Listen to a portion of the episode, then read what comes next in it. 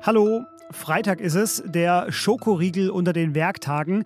Herzlich willkommen zum Was jetzt Nachrichtenpodcast von Zeit Online am 3. September. Hier ist unser Nachmittagsupdate. Ich bin Fabian Scheler und ich rede gleich darüber, ob Arbeitgeber ihre Beschäftigten nach der Corona-Impfung fragen dürfen. Da gibt es jetzt ja einen Beschluss. Und ich rede über das Team Zukunft von Armin Laschet und über die aktuellsten Meldungen aus der Hurricane-Region in den USA. Redaktionsschluss für diesen Podcast ist 16 Uhr. Ein neues Wort macht seit dieser Woche in der Corona-Pandemie die Runde.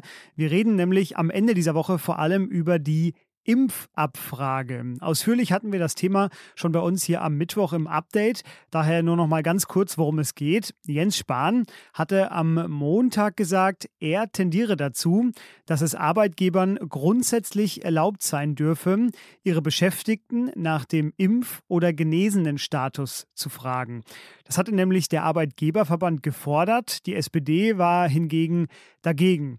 Jetzt hat man sich zusammengesetzt äh, bis gestern spät abends und dann gestern am späten Donnerstagabend haben sich äh, CDU, CSU und die SPD darauf verständigt, dass die Abfrage kommen soll für die Dauer der sogenannten epidemischen Lage von nationaler Tragweite. Und sie soll vor allem vorerst kommen nur für Beschäftigte in Kitas, Schulen, Pflegeheimen, Flüchtlingsunterkünften, eben überall da, wo Menschen sich sehr nahe kommen. Große Frage, Dürfen die das? Darf man die Beschäftigten abfragen? Heinrich Wefing ist mein Gast, er ist Politikchef bei der Zeit. Hallo Heinrich. Hallo Fabian, grüße dich. Wie wollen Sie einem Angehörigen erklären, dass die Mutter an Covid gestorben ist, weil der Pfleger nicht geimpft war. Das sagt Jens Spahn und ich verstehe, wo er damit hin will. Ich stimme ihm eigentlich auch tendenziell zu, weil er besorgt ist, aber ist es nicht trotzdem Privatsache der Beschäftigten? Ja, grundsätzlich hast du natürlich recht. Ähm, man darf nicht äh, Arbeitnehmerinnen und Arbeitnehmer, Angestellte und Angestelltinnen äh, fragen, wie sie, ähm, ob sie gesund sind. Ähm, das ist ihre Privatsache. Die dürfen da zur Not auch die Antwort verweigern, wenn sie doch gefragt werden. Nur ist eben in der Pandemie, das haben wir ja nun langsam irgendwie begriffen, ähm, ob ich infiziert bin oder nicht, ist nicht meine Privatsache, weil ich eben auch andere Leute anstecken kann. Und deswegen ähm, kann man da, glaube ich, eine andere Abwägung machen zwischen Datenschutz einerseits und der Gefährdung von anderen andererseits. Und deswegen leuchtet mir jetzt jedenfalls diese Lösung erstmal ein, das hat ja noch nicht die Konsequenz, dass sie dann rausfliegen, wenn sie es nicht gemacht haben. Ähm, das ist noch nicht total neu. Das gibt's jetzt schon für die Mitarbeiterinnen und Mitarbeiter in Krankenhäusern. Äh, ich glaube, das ist ein vernünftiger Schritt. Äh, jedenfalls, wenn man ihn so begrenzt auf Leute, die mit Gefährdeten zu tun haben und wenn man es auch zeitlich begrenzt. Jetzt hast du dich auch schon intensiv mit einer anderen Frage beschäftigt, die in so eine ähnliche Richtung geht, wie ich finde, nämlich ob es eine Impfpflicht in Deutschland äh, geben soll. Das wird es ja vorerst nicht geben, wird immer wieder beteuert. Aber ist das nicht ein weiterer Schritt in diese Richtung? Es wird ein gewisser Druck aufgebaut, auf Leute sich impfen zu lassen. Ähm, das ist angesichts der im Moment relativ niedrigen Impfquote vernünftig, weil wir nur so eine Chance haben, den Drecksvirus zu besiegen oder zu bekämpfen. Meine persönliche Überzeugung. Und in diesen Fällen, über die wir jetzt sprechen, äh, nochmal Leute, die mit besonders Gefährdeten zu tun haben, denen kann man schon einen äh, gehörigen Stups in die Richtung geben, äh, nehmt eure Verantwortung wahr für die Leute, die euch anvertraut sind. Finde ich keine Impfpflicht, finde ich auch keinen Schritt in Richtung Impfpflicht. Aber es wird Druck erzeugt, ja. Und ich glaube, das ist auch die Absicht. Aber das kann man rechtfertigen, würde ich sagen. Jetzt hat Jens Spahn auch noch gesagt, die SPD habe mehr verhindert. Und ich glaube, äh, der Arbeitgeberverband hat sich auch ein bisschen mehr erhofft als das, was jetzt rausgekommen ist.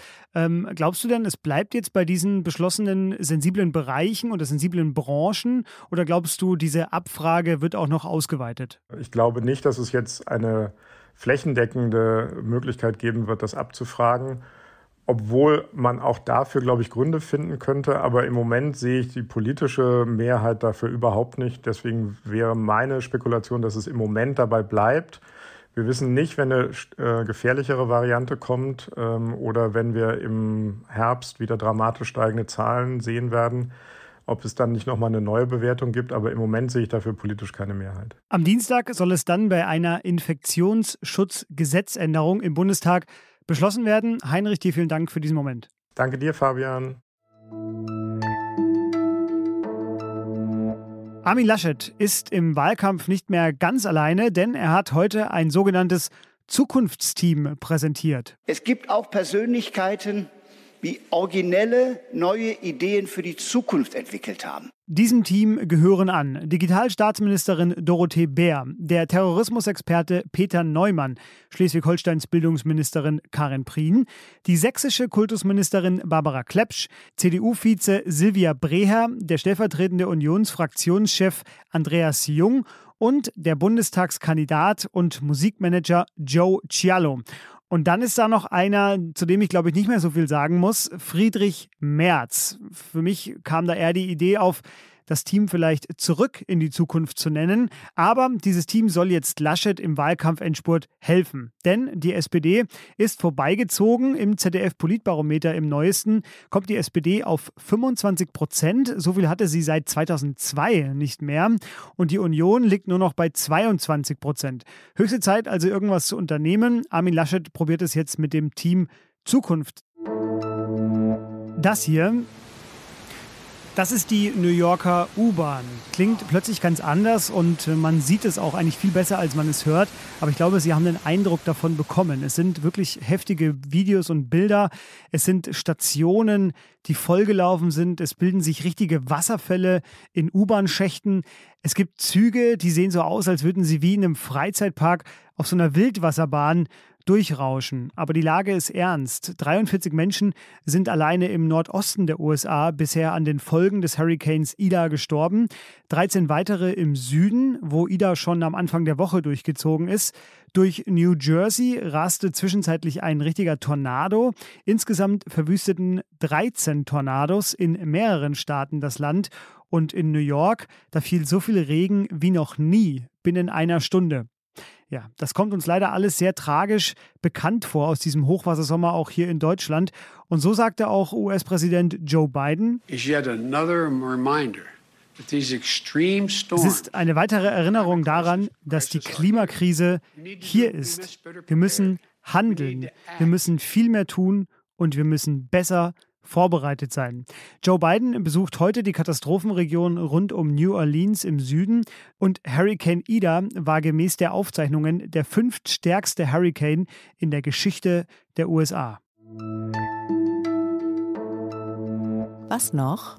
Was jetzt kommt, das kennen Sie schon, denn es ist Freitag und immer freitags haben wir hier im Update in den vergangenen Wochen eine oder einen unserer 49 gefragt, was diese Woche Sie besonders bewegt hat. Ich gebe mal zwei Tipps. War es Kanye West, der sich in Berliner Kunsthallen umgetrieben hat und äh, da in Gästebücher gekritzelt hat? Oder war es Abbas Comeback-Ankündigung nach 39 Jahren Pause? Alles falsch. Wir haben heute Lea Bug gefragt. Sie ist Studentin in Den Haag.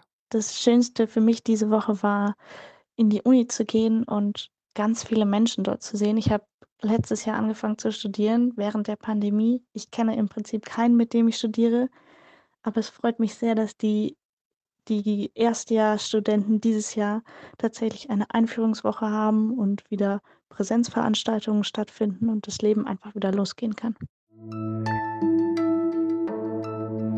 Na, das sind doch wirklich schöne Nachrichten, Hörsäle, die sich wieder füllen. Hier füllt sich jetzt nur noch meine Lust auf den Urlaub, der nun beginnt. Wir hören uns dann erst wieder zur Bundestagswahl. Nicht vergessen, die Kolleginnen und Kollegen machen weiter mit den Sonderfolgen zur Bundestagswahl. Da geht es dann morgen weiter. Außerdem ist in unserem Politik-Podcast das Politikteil der Schriftsteller Ferdinand von Schirach zu Gast. Und er spricht über unvermeidbare Lügen, unter anderem auch die in der Politik und das sogar live. Übrigens auch wieder mit Heinrich Wefing. Na, wenn das kein Wochenende wird. Was jetzt at zeit.de ist unsere Mailadresse für Fragen und Kritik. Machen Sie es gut, bis bald und tschüss.